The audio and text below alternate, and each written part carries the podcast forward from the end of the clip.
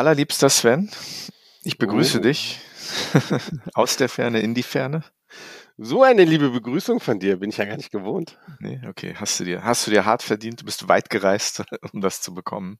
Ich freue mich, dich zu sehen. Du bist nicht in Deutschland, du bist nicht in Europa, du bist in Asien, Sven. Wo genau bist du? Erzähl's unseren lieben Hörerinnen und Hörern. Ja, tatsächlich habe ich es nach Hongkong geschafft. Zum ersten Mal wieder seit, seit drei Jahren. Ja, bin jetzt schon zwei Tage hier und morgen geht's dann nach China rein. Und ja, dort warten allerdings relativ viele Business-Termine Urlaub sieht anders aus, auch wenn ich mir das wünschen würde.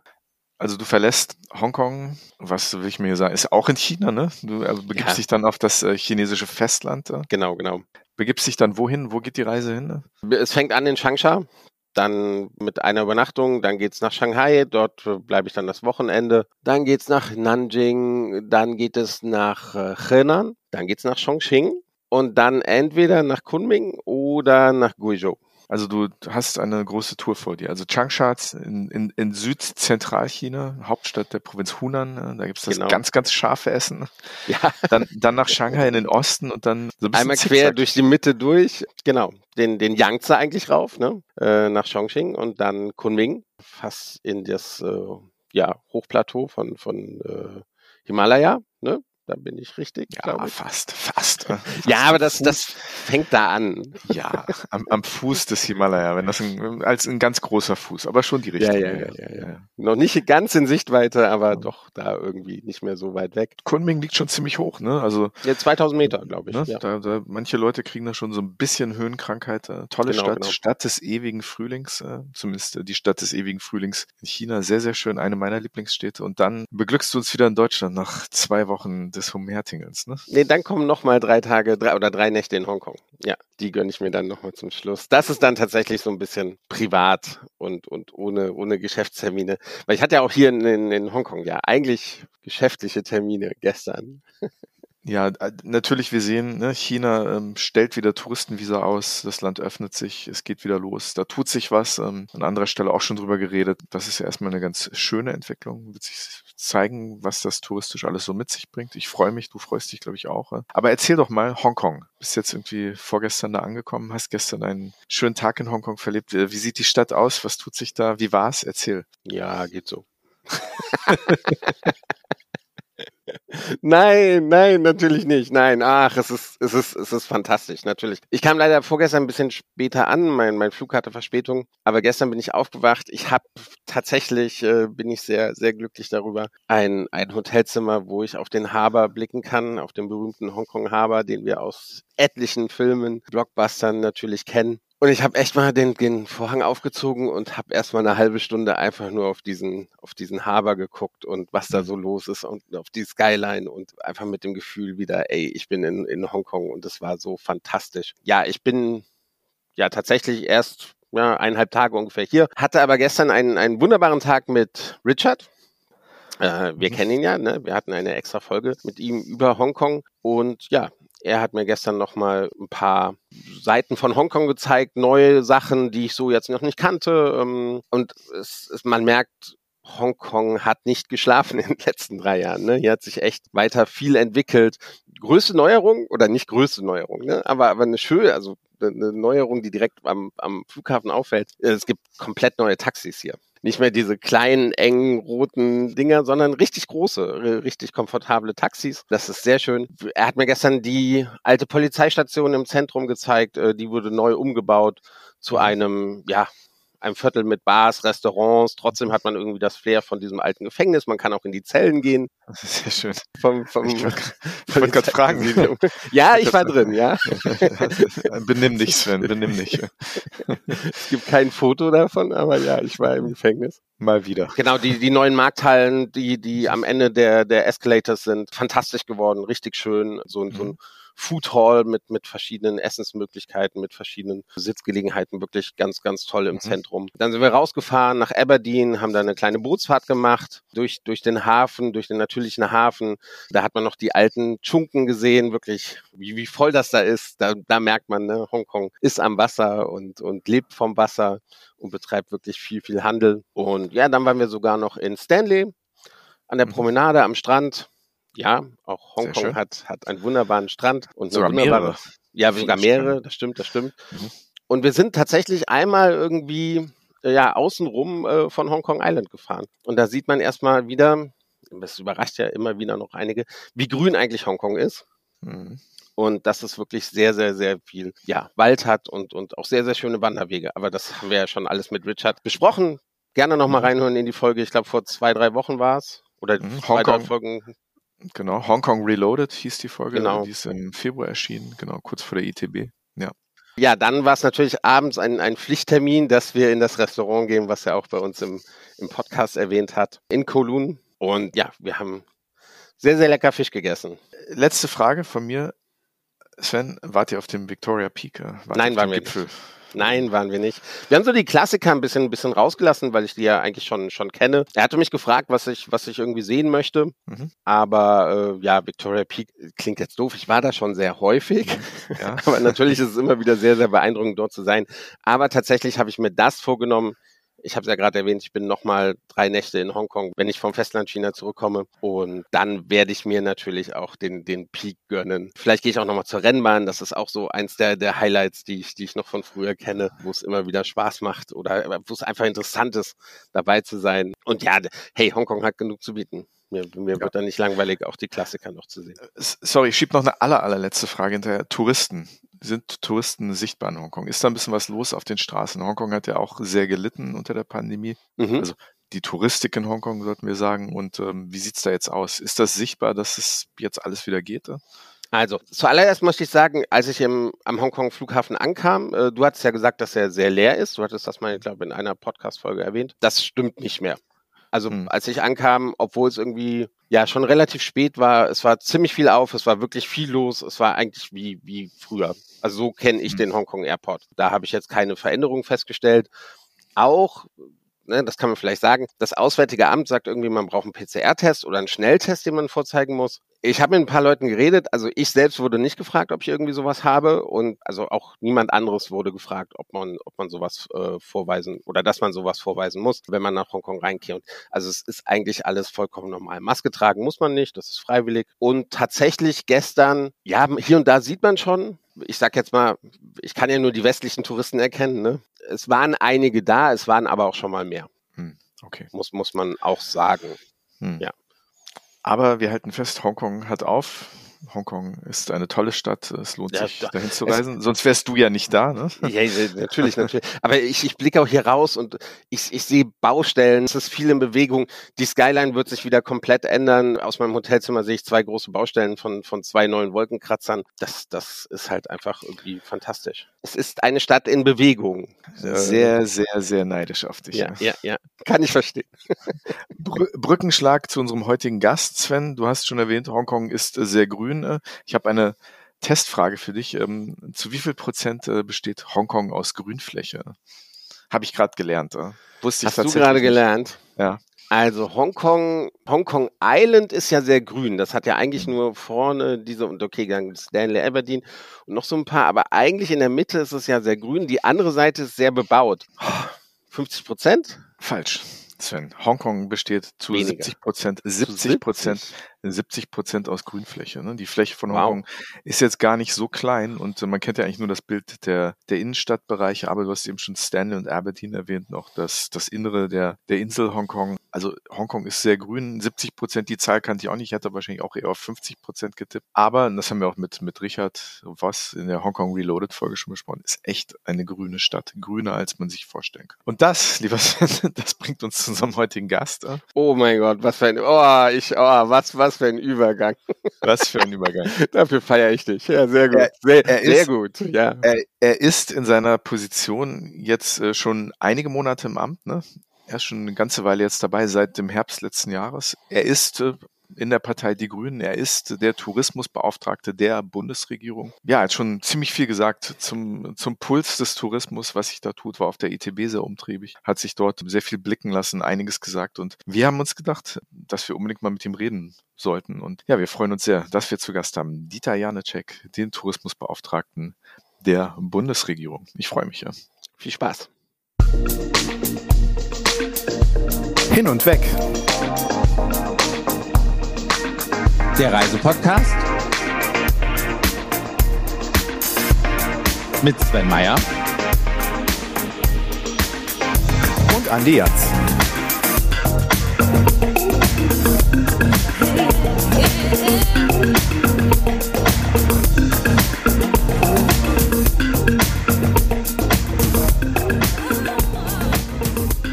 Herr Janicek, wir freuen uns sehr, dass Sie heute hier bei uns zu Gast sind. Und mit, auch mit Ihnen fangen wir natürlich mit der PR-freien Zone an. Beim Politiker ist das immer ein bisschen schwieriger. Sie haben ja so Ihre Phrasen, aber ja, wir schauen mal. Wir schauen mal, was bei rumkommt. Auf einer Skala von eins bis zehn, wie wichtig ist der Tourismus für die Bundesregierung? Sieben. Sieben. Fühlt sich nicht immer so an. in der Vergangenheit. Sagen wir es mal in der ja Vergangenheit. Das liegt ja an mir. in der, Sie sind außen vor, Sie sind ja relativ neu. Ähm, aber in der Vergangenheit, weiß ich nicht, war es nicht immer so. Die Pandemie hat uns sehr geholfen, finde ich. Ja, in der Pandemie war die Bedeutung vielleicht sogar noch höher, weil ja da klar war, was passiert, wenn wir keinen Tourismus haben, nämlich dass da ganz viele Existenzen bedroht sind und auch die Leute sich nicht wohlfühlen, wenn sie nicht mehr sich erholen können. Aber insgesamt, ich meine, wir haben viele Leute, die da arbeiten, tolle Unternehmen, aber auch einigen Aufholbedarf in manchen Bereichen. Also die Bedeutung ist schon da, aber es ist natürlich richtig, Deutschland ist in der Wirtschaftspolitik oft eher ein Land, das industriell geprägt ist in den Debatten und nicht zwangsläufig vom Dienstleistungssektor. Die zweite Frage, noch ein bisschen frecher, mit Wolfgang Kubicki in einer Blockhütte überwintern oder drei Wochen Urlaub auf dem Ballermann? Entweder oder. Ich würde sogar mit Wolfgang Kubicki lieber in einer Blockhütte übernachten. Ich habe mit ihm auch schon mal beim Bier unterhalten. Ich teile des Öfteren nicht seine Statements, aber ich bin ein sehr liberaler, toleranter Mensch und ich glaube, mit dem kann man sich schon unterhalten, auch wenn er manchmal ganz schönen Quatsch raushaut. Also Ballermann keine Option. Alles klar. Nee, muss nicht sein. Zumindest jetzt nicht drei Wochen, also einen, einen Abend vielleicht, warum nicht, ja. Wenn man mal sich erholen will, im Kopf zumindest. ja. Wohingegen Ihr letzter Urlaub? Darf man das sagen? Fragen? Ja, nur. Äh, der letzte Urlaub, der war äh, Usedom, waren wir. Okay. Ja, kurzer Urlaub. Sehr schön. Okay. Wir hatten mal Ranga Yogeshwar bei uns zu Gast im, im Podcast und ja, ihn kann man jetzt nicht Unverantwortlichkeit vorwerfen, aber er hat seinen CO2-Fußabdruck mal äh, Greta Thunbergs Hölle mhm. genannt. In welchem Fegefeuer befinden Sie sich? da bin ich äh, auch nicht so weit weg wahrscheinlich. Ich weiß jetzt nicht, wie viel er fliegt. Ich fliege natürlich auch dienstlich, nicht, nicht wenig, so zwei, drei größere Dienstreisen im Jahr. Privat hält sich in Grenzen, aber kommt auch vor. Ja. Und man hat keine andere Option, ne? Man muss ja schnell irgendwo sein. Ja gut, dienstlich ist es schon auch eine Verpflichtung, aber ich bin auch neugierig, gebe auch zu, ich reise auch gerne und lerne auch was kennen, auch wenn man jetzt auf den großen Reisen, was ich zwei, zwei Tage mit dem Bundeswirtschaftsminister in Singapur, da hat man jetzt nicht viel Zeit, die Destination zu ergründen, aber ähm, das ist dann so. Und man lernt trotzdem im Rahmen der Regierung oder damals noch in der Parlamentstätigkeit halt wichtige Gesprächspartner auf der Welt kennen. Und das wird auch in Zukunft so bleiben müssen, weil es macht jetzt auch keinen Sinn, wenn wir alles nur noch auf Videokonferenzen uns treffen. Aber mehr Videokonferenzen, mehr hybride Formate, da wo es nicht unbedingt notwendig ist, ist schon ein Anliegen, ja. Hm. Jetzt haben Sie gerade schon den äh, Vizekanzler erwähnt. Ähm, auch das Thema Abwägen steckt da irgendwo ein bisschen mit drin, wie wir ne, Interessen, die wir natürlich irgendwie haben zu reisen, die verschiedenster Art sind, aber dann natürlich auch äh, den Abdruck, den wir damit hinterlassen. Ja, Thema Nachhaltigkeit in Reisen. Der Vizekanzler hat sich auf dem DAV Hauptstadtkongress im letzten Jahr klar zum Reisen als eine friedensstiftende Aktivität bekannt. Dieses Spannungsfeld möchten wir mit Ihnen ein bisschen besprechen. Ähm, also für Sie, was bedeutet es, nachhaltig zu reisen, wenn wir von Nachhaltigkeit reden? Und inwieweit wiegt Tourismus als Brücke zwischen Menschen und Kulturen das auf?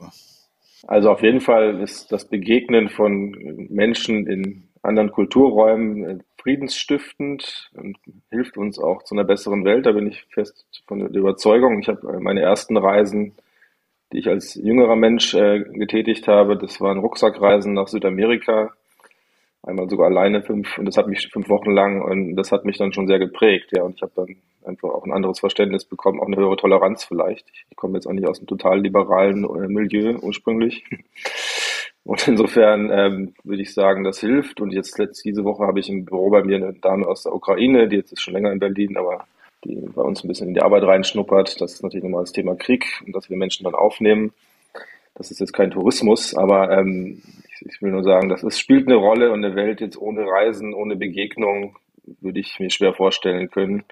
So, also steht das im Spannungsverhältnis und trotzdem ist die Klimabilanz horrend. Also das Fliegen ist halt sehr stark durch Geschäftsreisen, aber auch durch Tourismus bedingt. Und deswegen ist auch eine Antwort darauf, dass wir das technologisch mit sehr viel Kraft hinkriegen, den Flugverkehr zu dekarbonisieren. Da arbeiten wir an der Bundesregierung ja auch dran. Die Kollegin Anna Christmann, die bei mir gegenüber im Büro sitzt, im, Wirtschaftsministerium, macht das als Koordinatorin für die Luftfahrt.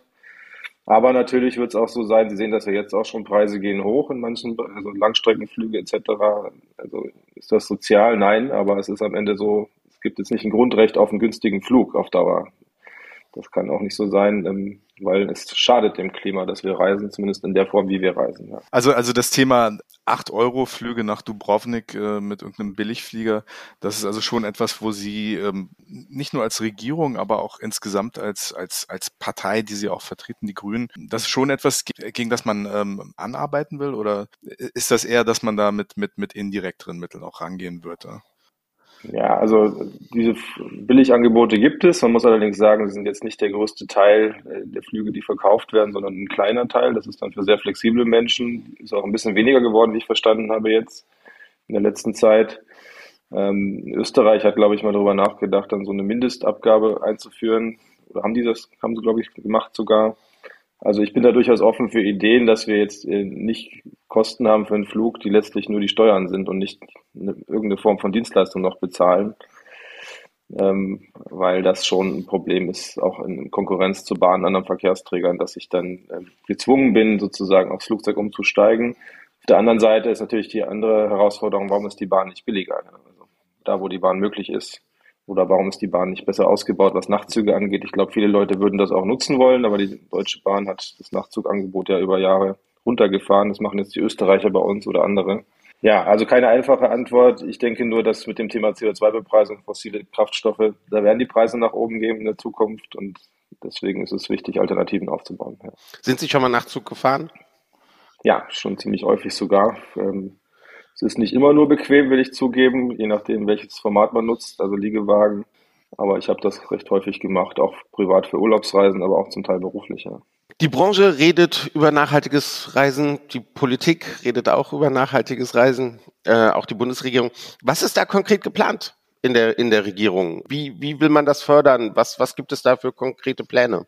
Also zum einen haben wir im Bundeswirtschaftsministerium eine ganze Reihe von äh, Programmen, die jetzt die Messung des Klimaabdrucks betreffen, auch Forschungen, die wir dort betreiben. Das wird dieses Jahr auch nochmal explizit vorgestellt dann und dass wir auch versuchen, auf der Basis dann zumindest die Kunden zu informieren, was ihr CO2-Fußabdruck ist, dass das dann auch im Markt implementiert wird.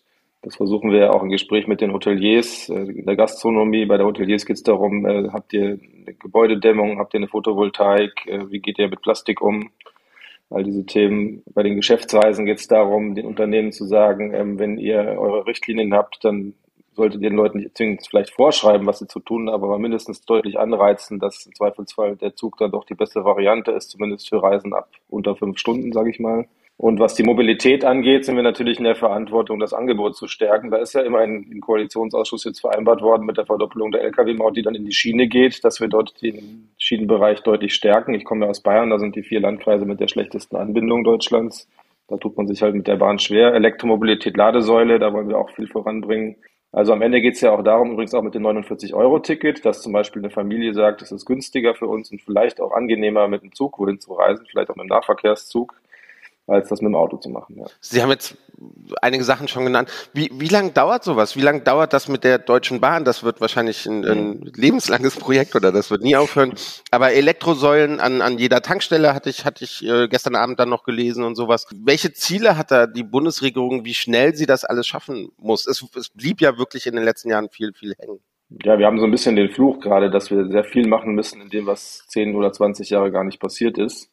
Aber in manchen Bereichen sind wir schon sehr schnell gewesen, ist bei der Energieversorgung, auch wenn es jetzt Themen sind, die mich nicht beglücken, wie LNG und Tanker vor die Küste zu bringen. Nichtsdestotrotz, dieses Planungstempo wollen wir beibehalten, jetzt auch beim Hochlauf der Elektromobilität. Also was die Ladesäulen angeht, ist es ja kein Hexenwerk, die jetzt an die Tankstellen zu bringen und auch die privaten Anbieter von Hoteliers, Supermärkten anzureizen, da jetzt mehr zu schaffen. Ich selber fahre schon seit mehreren Jahren elektrisch und kriege das irgendwie hin, aber merke immer wieder, dass es immer noch einfach Lücken gibt, wo ich mir dann überlegen muss, frühzeitig, wo war ich jetzt dahin, um zu tanken? Und das kann es ja nicht sein. Ja.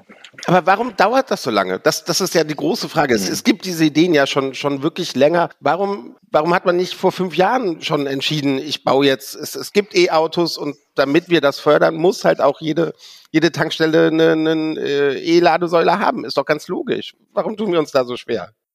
Ja, ich glaube, so richtig äh, mit Nachdruck hat man das Thema Elektromobilität in der Vergangenheit in Deutschland ja nicht betrieben. Die Automobilindustrie hat für, über viele Jahre sich dagegen auch gewehrt. Jetzt in den letzten Jahren begonnen, auch selber Produkte auf den Markt zu bringen. Man verdient halt in Deutschland mit dem Verbrenner das Geld. So ist zumindest die Erzählung. Also ich sage mal, Deutschland ist nicht Klimaschutzland, sondern Verbrennerland, so selbst gefühlt. Warum das und darauf stolz sein soll, weiß ich nicht. Aber ähm, nach vorne gesehen, denke ich, ist jetzt angekommen. Also es wird eine Wende geben im Verkehrsbereich. Die ist ja jetzt auch beschlossen auf europäischer Ebene. Ab 2035 gibt es keine Fahrzeuge mehr, die fossil fahren. Ob es dann ein paar noch gibt mit E-Fuels, werden wir sehen. Ich glaube nicht, dass das viele sein werden. Porsche-Fahrer, oder? Aber Porsche, ja, so die, die können dann das noch machen und sich einen Kraftstoff für 5 Euro kaufen, wenn sie wollen. Aber das ist dann fürs Klima auch nicht relevant in der Gesamtbilanz.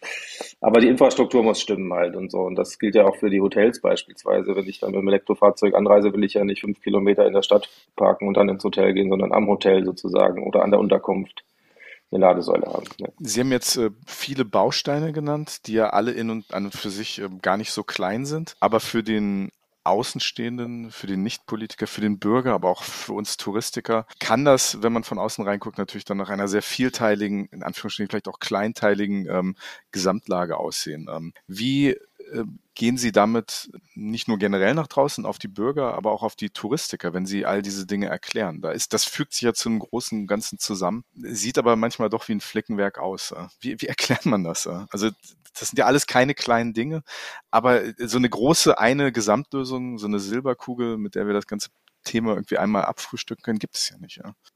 Nee, die gibt's nicht. Also eines ist, ich versuche über Vorbildbeispiele zu arbeiten, besuche dann eben auch gezielt Betriebe, die zum Beispiel im Bereich der Barrierefreiheit, also Menschen mit Behinderung, ältere Menschen gute Angebote zu machen, heute schon vorbildlich sind und sagt dann den anderen, macht das doch auch. Oder sagt dem Land oder der Stadt, kommuniziert das besser. Äh, es wird eine nationale Tourismusstrategie geben, die wir jetzt gerade aufbauen. Das ist jetzt nicht, dass wir dann Papier aufschreiben, sondern das ist dann wirklich ein dialogischer Prozess über Jahre, der funktionieren soll. Bund, Länder, Kommunen, Akteure. Und dann letztlich geht es dann darum, mit dem besten Standard zu werben und zu sagen, da müssen alle hin in die Richtung. Aber das bleibt ein Stück weit kleinteilig. Und was meine Rolle angeht, ich war vor kurzem ähm, bei einer Veranstaltung der Hoteldirektorinnen und die wollten natürlich von mir hören, dass ich die Mehrwertsteuer niedrig halte und so weiter. Das, darüber können wir auch diskutieren, aber ich habe dann mal ganz klar gesagt, meine Rolle ist nicht Lobbyist der Tourismusbranche zu sein, sondern meine Rolle ist halt Veränderungen gemeinsam mit den Akteuren herbeizuführen. So. Also ich bin nicht derjenige, der für die Branche in die Regierung spricht, sondern ich bin derjenige, der sich das anhört, was die Branche mir sagt und dann bewertet und dann versucht, Lösungen herbeizuführen. Also eher ein Vermittler als ein, ein, ein also keine Einbahnstraße, sondern das ist einfach, dass Sie die Kanäle offen sind. Keine Einbahnstraße und das ist auch wichtig zu wissen. Dann macht man sich nicht nur beliebt, aber sonst hätte ich es auch nicht gemacht, weil ähm, jetzt einen weiteren Lobbyisten zu haben, das, dafür braucht man jetzt nicht in der Politik sein. Hm. Wir haben gelesen, dass die Bundesregierung teilweise das Fliegen auch kompensiert. Ähm, stimmt das? Und, und, und wie und mit wem macht man sowas? Das ist ja doch ein, ein größeres Bundestag Pro ja? ja? hat das, glaube ich, gemacht, aber ich weiß nicht, ob er es jetzt noch macht. Die Bundesregierung macht es, glaube ich, bin mir aber auch nicht sicher, ehrlich gesagt. Ähm, ich finde Kompensieren prinzipiell richtig. Ich glaube nicht, dass es die Lösung ist, weil es kann ja auch dazu führen, dass Leute sagen, ja gut, der Arbeitgeber kompensiert, dann fliege ich halt trotzdem oder umso mehr. Also am Ende geht es eher darum, auch die Anreize so zu schaffen, dass bestimmte Reisen nicht mehr attraktiv sind. Das gilt ja für Kongresse zum Teil auch schon. Es gibt Kongresse, da kann man hinfahren, weil das toll ist, Leute zu treffen, jetzt gerade nach Corona, aber es gibt auch Sachen, wo man sagt, muss ich da jetzt nach Bali, äh, kann ich dann auch hybrid mal eine Stunde oder zwei zuhören. Und den Slot, den wollte ich mir anhören und dann mache ich das von zu Hause. Ja. Hm, also, also das Thema Ablasshandel, das wird ja immer wieder erwähnt, dass man das kompensiert sozusagen nutzt, damit man sich besser fühlt. Das ist vielleicht für viele mhm. kein Faktor. Der Rang ja Yogisch war, hatte bei uns äh, das Thema ähm, Vielfliegen auch ähm, aus, ausreichend irgendwie erläutert und ähm, hat äh, vorgeschlagen, dass Airlines anstatt äh, Vielfliegen zu sub subventionieren durch Vielfliegerprogramme, dass man sich da wirklich auf ein, auf ein Dynamic Pricing einstellt. Dass zum Beispiel Airlines, äh, mhm. wenn man äh, Tickets bucht, wo der äh, Rückflug äh, weiter nach hinten zurückliegt, dass das günstiger wird. Und je kürzer sozusagen mhm. die Zeitspanne ist zwischen Flügen, dass durch ein Dynamic Pricing dann der Preis hochgeht. Ja. Ist das etwas, was, was, was die Politik auch ähm, reglementieren könnte, da eingreifen? Also die Politik hat ja den Job, Dinge zu mhm. regeln. Ich glaube, das ist eine Sache, die oft äh, missverstanden wird. Ja. Sind das Dinge, über die man, man auch redet, unter anderem? Also rein von der ökonomischen Theorie her und von der Frage, was für eine Lenkungswirkung hat, finde ich das interessant. Ich wüsste jetzt nicht ganz, wo die Politik da eingreifen könnte. Selbst wenn sie wollte, dann müsste sie an die Preisgestaltung mit Vorgaben machen, zwar global. Insofern würde ich, wenn Unternehmen sowas vorantrieben, wäre das, würde ich das durchaus begrüßen, aber ich glaube nicht, dass wir da einen Handlungsspielraum hätten und ich bin mir auch nicht sicher, ob wir ihn nutzen sollten, weil es gibt natürlich auch Gründe, warum man eine kürzere Reise macht, zum Beispiel Beerdigungsfall oder Krankheitsfall. Also die Freiheit, das ist beim Fliegen, beim Urlaub machen wie beim Heizen, das sind ja auch private Entscheidungen, die ins tägliche Leben eingreifen. Da bin ich jetzt zurückhaltend. Aber ich sage auch ganz ehrlich, dass Preise steigen werden im Flugbereich. Darauf muss man sich einstellen. Und das heißt, dass man, das sieht man ja jetzt schon zum Teil bei den Überseeflügen, dass die Leute geben das Geld zurzeit noch aus, selbst wenn es mehr ist, aber sie schauen, sehen halt momentan auch Preise, die höher sind als vor Jahren. Ja. Ja, das stimmt. Sie haben ganz am Anfang gesagt, oder die allererste Frage war, wie wichtig ist ähm, der Regierung der, der Tourismus? Sie haben mit sieben geantwortet. Ich finde das schon ziemlich gut. Wäre es da nicht mal Zeit, vielleicht einen Tourismusminister zu haben? der vielleicht dann auch Sachen schneller durchwinken kann oder mehr Gehör findet. Ich, ich weiß es nicht. Andere, andere Länder haben es. Ich glaube, der Tourismus äh, spielt ja schon eine sehr wichtige Rolle in Deutschland. Also wenn wir mal Petra Hedorf nehmen, die findet schon, dass, dass der Tourismus in Deutschland ein, ein sehr, sehr wichtiger Wirtschaftsfaktor ist äh, und gefördert werden darf. Wäre das auch nicht auch so eine Anerkennung, Tourismusminister? Ich glaube, das bräuchten wir nicht. Das wäre dann zu viel, glaube ich, weil dann bräuchten wir ja auch einen Automobilminister und einen Maritimminister und andere Branchen auch, die auch wichtig sind. Natürlich stimmt, dass die Beschäftigungszahl sehr, sehr hoch ist im touristischen Bereich. Und zwar deutlich höher als in vielen anderen Bereichen. Aber auf der anderen Seite sind das viele kleinere, mittlere Unternehmen, die jetzt nicht zwingend immer im Kontext zueinander stehen. Also es ist Mittelstandspolitik, wenn man es mal so will, KMUs, manchmal auch größere. Die TUI ist jetzt keine KMU, also die Reiseveranstalter. Deswegen glaube ich, ist das schon ganz gut gelöst zu sagen, ähm, das macht jetzt eine Person der Bundesregierung koordinierend. Die hat bei Robert, in dem Fall jetzt auch bei Robert Habeck Ministerium eine gewisse Freiheit, weil er das so will. Ähm, das war vielleicht in der Vergangenheit nicht immer so. Das kann auch ein Staatssekretär sein. Wenn es ein Staatssekretär ist, ist es nicht unbedingt vom Vorteil, weil der hat dann wieder ganz viele andere Themen zu tun. Jetzt habe ich in meinem Fall zwei Themen mit der maritimen Wirtschaft und dem Tourismus. Das hat sich die Bundesregierung so ausgedacht. Also darüber kann man streiten, aber ich glaube, ein eigenes Ministerium, da müsste man auch begründen, warum es nicht für viele andere Bereiche auch andere Ministerien gibt. Und das, da hätten wir eine sehr große Regierung irgendwann. Und vielleicht noch ein Punkt, weil Sie sagen, das machen andere Länder klar, Sri Lanka oder so, ich war ja auf der ITP, ITB oder Mexiko, da ist natürlich nochmal strategisch fürs Land der Tourismus nochmal von einer höheren Bedeutung. Also weil die leben so, wenn die Touristen da gar nicht kommen, dann ist einfach Existenznot vor Ort. Das ist bei uns nun mal nicht so, weil wir schon, in, äh, wir haben Incoming-Tourismus, der ist sehr wichtig, aber wir haben auch einen heimischen, wir sind ein reiches Land, wir haben Nachbarstaaten, die miteinander in Connection sind. Also glaube, da bräuchten wir jetzt nicht, ein, um das anzuschieben, dass Leute reisen und zu uns kommen, brauchen wir nicht ein eigenes Ministerium. Sorry, ein kleiner Exkurs, aber einfach weil es mich interessiert. Wie kann man sich so eine Berufung vorstellen? Die Vorgängerin hat aufgehört und dann ruft mhm. Robert Habeck bei Ihnen an und sagt, hallo, haben Sie Lust? Hast du Lust? Ich weiß, also wahrscheinlich du. Und, und dann sagt man, ja, kann ich mir vorstellen, Tourismus finde ich ganz interessant oder, oder wie, wie lange dauert sowas vom, vom Anruf bis zur Entscheidung? Ja, der hat in der Tat hat eine Nachricht geschrieben, ich habe da mal eine Frage. Und dann ich mir hm, wenn ihr mir eine Frage stellt, dann wird das meistens mit einem Angebot verbunden sein. Und gut, dann habe ich kurz überlegt, ein paar Stunden und habe dann zugesagt, weil es ja schon eine tolle Chance auch ist. Ich, ich, war zwar jetzt auch in keiner unbedeutenden Rolle in der Fraktion vorher. Ich war ja Sprecher für Wirtschaftspolitik und habe jetzt die ganze Gas- und Strompreisbremse mitverhandelt. Letztes Jahr schreckliche Energiekrise, Kriegsfolgen. Da hat man ein sehr breites Portfolio, aber ähm, in der Regierung jetzt zu sein, im Ministerium, auf einer Ebene des Staatssekretärs, so sind wir Koordinatoren angesiedelt, Gestaltungsspielräume zu haben, selber ein Thema zu verantworten, das ist etwas, was ich gerne mache und für beide Bereiche, da komme ich nicht unbedingt her, weder aus dem Tourismus noch aus der maritimen Wirtschaft, aber aus der Wirtschaftspolitik, aus der Innovationspolitik komme ich her. Und deswegen bringe ich da eine ganz gute Voraussetzung mit.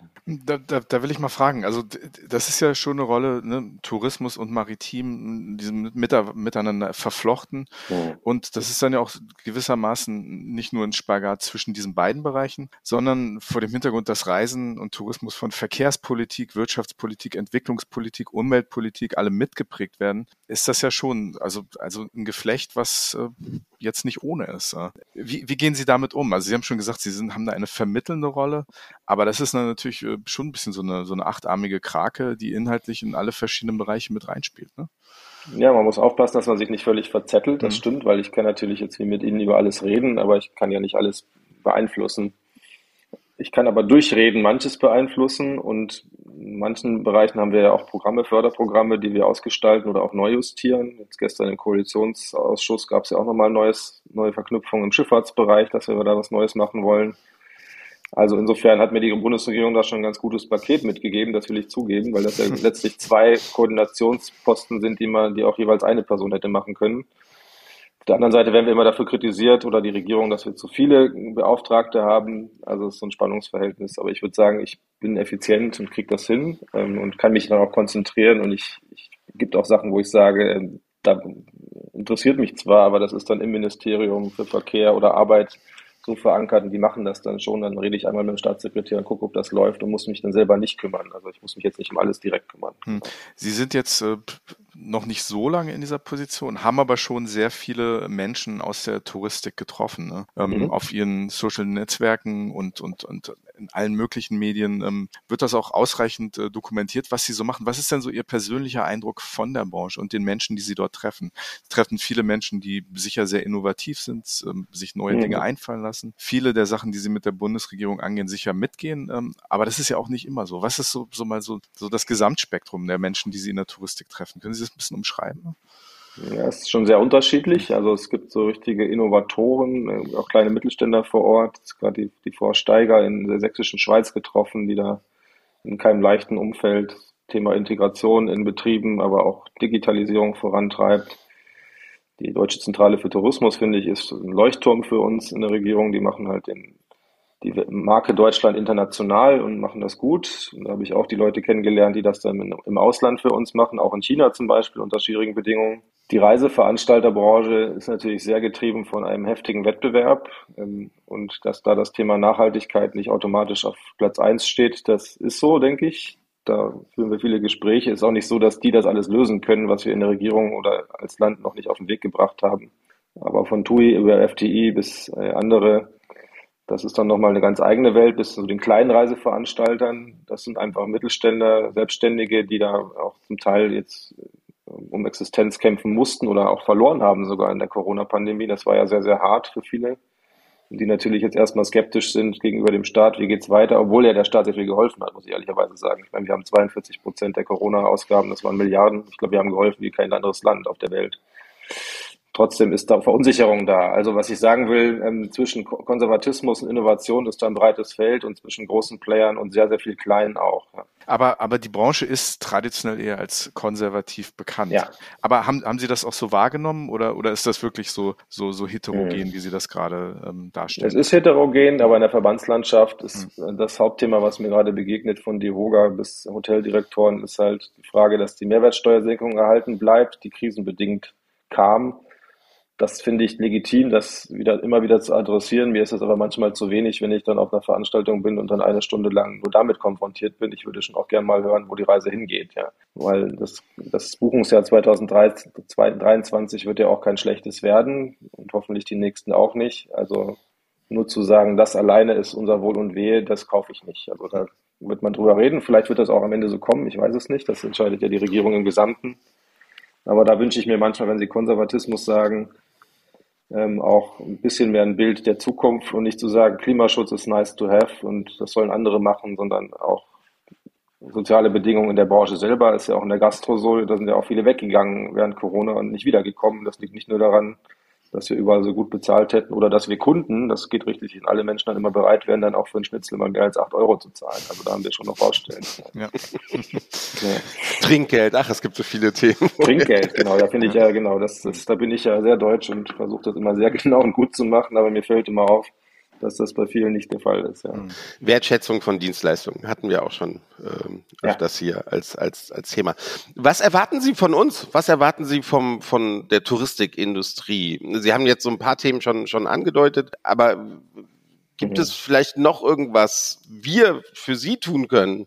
Also Digitalisierung erwarte ich, dass die klappt, dass die Angebote vor Ort sind von der Mobilität, Kultur, Erlebnis, ähm, Soziales, dass das gut kommuniziert und vernetzt wird, dass man sich beim Einchecken im Hotel auch digital einchecken kann, das ist auch eine Aufgabe für die Regierung, aber auch für Hotels, dass die da einen Prozess hinstellen, der nicht aufwendig ist, also die, die Kundennähe zu verbessern, da wo es noch nicht passiert und ansonsten einfach Innovation, auch mal darüber zu reden. Es geht nicht nur um Preiskämpfe, man wird einen Teil der Menschen nur über den Preis erreichen, aber es wächst auch das Bedürfnis, einen guten Impact zu haben, gerade für junge Menschen vor Ort was zu erleben.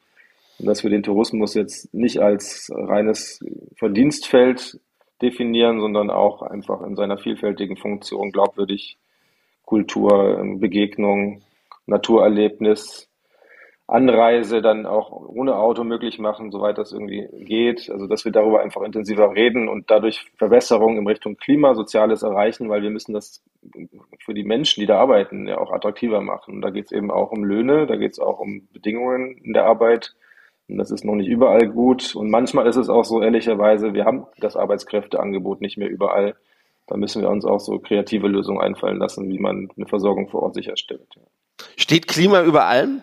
Nein, es steht nicht über allen, weil es kann ja auch nicht über allen stehen, weil wir können uns nicht als Individuen den ganzen Tag nur mit Klima beschäftigen, so wichtig das ist. Wir haben auch viele andere Probleme und es wäre auch belastend, weil es ja nicht schön. Aber äh, Arbeitsbedingungen, äh, Werthaltigkeit der Betriebe dann auch für die Region, sowas glaube ich, kann man noch in ein größeres Bild einpflegen. Und ich sage es mal so, wir kommen ja aus einer Tradition, die Gott sei Dank überwunden ist mit Fremdenzimmer mit Begrifflichkeiten, wo wir nicht immer Fortschritt waren. So und wir sehen, wir sind in der Welt in der auch in den Destinationen im Wettbewerb. Ja, also das, den Wettbewerb muss man annehmen und zwar nicht nur über den Preis, sondern auch über neue kreative Ideen, so schwierig das manchmal ist. Und ich glaube, da geht ganz viel. Übrigens eine Hoffnung habe ich ja.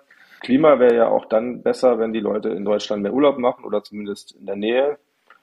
Und das geht dann, wenn die Angebote noch erkenntlich besser sind für die Leute oder schon, die sind vielleicht schon besser, aber dass die besser kommuniziert werden, dass Leute lernen auch oder Lust darauf haben, mal doch die eine Reise zu verzichten im Ausland und dafür dann eine mehr an Rügen oder in Bayern oder in Hessen zu machen, anyway da glaube ich, können wir auch noch besser werden. Mhm. Gut, aber Türkei eine Woche All-Inclusive ist halt, oder, ja. oder Spanien ist halt meist günstiger als eine Woche Rügen oder Ostsee. Das stimmt, aber vielleicht muss es ja auch nicht Rügen sein, kann ja auch das Fichtelgebirge sein oder der Bayerische Wald, da ist es dann wieder auch sehr schön, war ich auch schon. Aber ich will jetzt nicht nur für bayerische Destinationen werben. ich wollte gerade sagen, ist das Ihr Wahlkreis. Fichtelgebirge? nee, ich komme aus München. München gehört nicht zu den billigen Destinationen, aber Nee, ähm, München braucht auch ja. keine Werbung, glaube ich. Ja. Zumindest nicht. nicht ja, nicht, das sehen ja. die anders, aber die haben sogar gerade ein bisschen Probleme mit der Nachfrage, was ich gehört habe. Ja. Aber Sie, Sie haben jetzt gerade den äh, globalen Wettbewerb erwähnt. Ähm, Tourismus ist äh, global wirklich eine der, eine der wichtigsten Branchen in vielen Ländern, das haben Sie auch schon erwähnt. Äh, ist das Existenzgrundlage für manche Nationen? Ähm, wie kann denn die Politik nachhaltigen Tourismus, auch sozial nachhaltigen Tourismus fördern, damit vor Ort Geld für Artenschutz und auch natürlich dann für den Menschenschutz ähm, da ist. Ne? Der Eindruck entsteht manchmal, dass bei Wirtschaftsförderung der Tourismus ähm, eher Fußnote ist, also was, was, was hm. sozusagen das große und ganze Globale angeht. Ja? Was kann man Ja, da haben Sie einen ganz guten Punkt. Also, also auf der ITB hatte ich ja Gespräche mit über 20 TourismusministerInnen aus der ganzen Welt, von Italien bis Sri Lanka.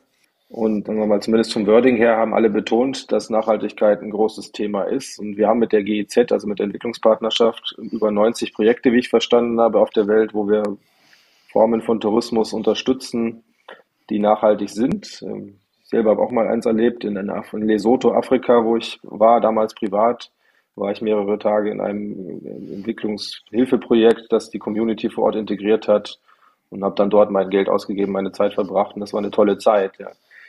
Ähm, da habe ich mir vorgenommen, das äh, ein Stück weit auch noch mehr genauer anzuschauen und zu highlighten, dass wir da auch ähm, nicht nur den Massentourismus jetzt nach Cancun, sage ich mal, da wo es schon überlaufen ist, sondern halt ähm, da, wo Länder Angebote machen, die wollen, also sie wollen sich ja auch diversifizieren, weil viele verstanden haben, das bringt uns jetzt nichts, wenn alle an einen Hotspot gehen und dann da die Natur kaputt geht, sondern dass wir auch die Regionen, und das ist dann die Chance in der Breite unseres Landes, im, also in einem Schwellenland beispielsweise oder auch in einem ärmeren Land, aufwerten. Und da gibt es, glaube ich, Chancen, dass wir da behilflich sind. Da reden wir auch mit der TUI und anderen drüber, die da ja auch Teile von Programmen haben, die sie einsetzen. Aber Fakt ist natürlich, äh, der große Tourismus in der Regel über die Reiseveranstalter geht jetzt in den Massenmarkt und geht in das, was angeboten wird und nicht in Impact-Tourismus. Ja. Hm. Sie haben vorhin die nationale Tourismusstrategie erwähnt, äh, die in Ausarbeitung ist, die wir sicher irgendwann mal sehen werden. Sind diese globalen Faktoren, sind die, können die, müssen die ähm, Teil solcher also äh, Überlegungen sein? Ne? Kann man diese Dinge mhm. zusammenfügen, äh, dass man wirklich, wenn man sagt, wir wollen äh, auch Tourismus in Deutschland fördern unter Aspekten von Nachhaltigkeit, aber auch die globalen Faktoren mit einbeziehen? Also geht das oder äh, kommt man da vom Hundertsten ins Tausende und, und verliert sich irgendwo? Also wir werden da sicher auch drüber reden, aber die nationale Tourismusstrategie ist schon vorrangig dafür da, dass wir unseren Standort jetzt aufwerten und weiterentwickeln und ähm, dann in der Zusammenarbeit mit den Destinationen, und Deutschland ist ja sehr beliebt als Reisedestination und Deutsche selber reisen zweitmeist auf der Welt. Vor uns ist ja nur noch die USA, zeitweise China. Also da können wir schon was machen im Marketing und auch in den Gesprächen mit unseren Institutionen vor Ort, wie der GIZ, die da was machen. Und ich glaube, das Bedürfnis ist da und wenn das Angebot besser wäre noch, dann würde das auch noch besser genutzt werden, weil noch können die Leute ja gar nicht so viel von diesen Angeboten wahrnehmen, weil sie müssen aufwendig suchen, ob es sowas gibt und die Information dazu steht nicht bereit. Also das wäre schon ein Thema zu vertiefen, aber das wird jetzt nicht die Hauptaufgabe der nationalen Tourismusstrategie sein, sondern für mich ein Thema, was ich zusätzlich begleite. Ja. Eigentlich haben Sie einen Job, um den ich Sie eigentlich gar nicht beneide, denn Tourismus ist ja eigentlich irgendwie alles. Ne? Sie müssen mit so ja. viel anderen Ministerien reden. Ähm, das fängt bei der Bildung an, ne? dass jeder Englisch sprechen kann, mindestens. Digitalisierung soll vorangetrieben werden im Tourismus dafür muss es halt auch ein gutes Internet geben, ne, was in Deutschland irgendwie auch noch nicht ganz so überall vorhanden ist, wie man, wie man sich das wünscht oder wie man sich das denkt. Umweltschutz muss dabei sein. Also es sind wirklich, wahrscheinlich stehen Sie mit jedem Ministerium, das es so gibt, im Kontakt. Wie, wie läuft da die Koordination? Wie schwierig ist das? Wo setzen Sie die Prioritäten? Weil es ist ja, selbst wenn, wenn eine Autobahn gebaut ist, ist es ja eigentlich auch ein, ein Tourismusprojekt. Ja, also ich muss mich natürlich begrenzen, auch in der Rolle allein von der Zeitsystematik her und auch von der Kompetenz, die ich habe. Aber dort, wo ich den Eindruck habe, wir müssen etwas verändern, da gehe ich in Gespräche. Dort, wo ich den Eindruck habe, da läuft schon vieles, weil auch das Arbeitsministerium zum Beispiel auf dem Schirm hat, dass wir bessere Arbeitsbedingungen haben, da muss ich mich jetzt auch nicht reinspreizen. Aber es war jetzt zum Beispiel bei der Fachkräfteeinwanderung ja so, da werden wir ja wahrscheinlich jetzt zeitnah eine Lösung kriegen. Die Frage ist ja, wie, hoch mache ich die Schwellen für den Dienstleistungssektor? Nach meiner Ansicht ziemlich niedrig. Also Leute aus dem Westbalkan, dass da mehr kommen können, vielleicht auch noch andere Staaten, weil wir brauchen mehr Leute. Und dann können wir nicht voraussetzen, dass die alle eine große Ausbildung vorher schon haben, weil die Ausbildung gibt es in diesen anderen Ländern in der Form gar nicht. Die können trotzdem kochen zum Beispiel. Ja. Also das sind so Themen, wo ich mich dann auch reinspreize oder beim Meldeschein, Bundesinnenministerium auch, die wollen da ja auch eine Lösung. Die Lösung ist aber nicht da bisher und vielleicht ist die Lösung am Ende dann ein gutes, einfaches digitales Angebot zu schaffen, weil der Meldeschein selber seine Berechtigung haben könnte weiterhin, weil, er als Kurtaxe etc. auch aus, aus Sicherheitsgründen gebraucht würde. Ja, also Sie sehen, man, man muss sich konzentrieren auf ein paar Aspekte und ähm, wie jetzt die Leute verreisen und wie die das machen. Das ist ja nicht meine, das kann ich, will ich auch gar nicht beeinflussen, aber ich will halt zumindest in den gut zweieinhalb Jahren, die ich jetzt noch habe in diesem Amt, aufzeigen, was es für tolle Möglichkeiten gibt, Tourismus auch so zu gestalten, dass er nachhaltiger, sozialer, kreativer, innovativer ist, weil ich glaube, das nutzt dann der Branche insgesamt auch. Hm. Macht Ihnen der Job Spaß? Ja, das merken Sie ja. doch, oder? Ich glaube, aufgrund aus Zeitgründen, wir müssen heute ein bisschen, ein bisschen kürzer sein, weil es noch Anschlusstermine gibt. Aber wir sind auf jeden Fall sehr dankbar, dass wir die, ja, jetzt knapp 35 Minuten mit, mit Ihnen hatten. Ich fand es super spannend. Vielleicht ergibt sich ja auch mal das ein oder andere Gespräch dann face to face. Kann ja auch gut möglich sein. Vielleicht auf der ITB oder vielleicht mal in Berlin. Wir bedanken uns auf jeden Fall recht herzlich. Andi, hast du noch was zu sagen? Nein, vielen Dank. Also sehr interessant. Äh, alles Gute weiterhin für die Arbeit. Ich glaube, die Touristikbranche freut sich, dass es diese Rolle gibt und dass äh, eine vermittelnde Rolle da ist. Und ich glaube, je mehr Kanäle offen sind, desto besser. Also, dass wir auch ähm, von diesem reinen Lobby Lobbyismus wegkommen, dass die Kanäle offen sind. Ich glaube, das wird sehr dankbar angenommen. Also vielen Dank für Ihre Zeit, alles Gute und ja, bis bald. Vielen Dank, hat Spaß gemacht und Ihnen einen schönen Tag noch. Ja. Danke. Ciao.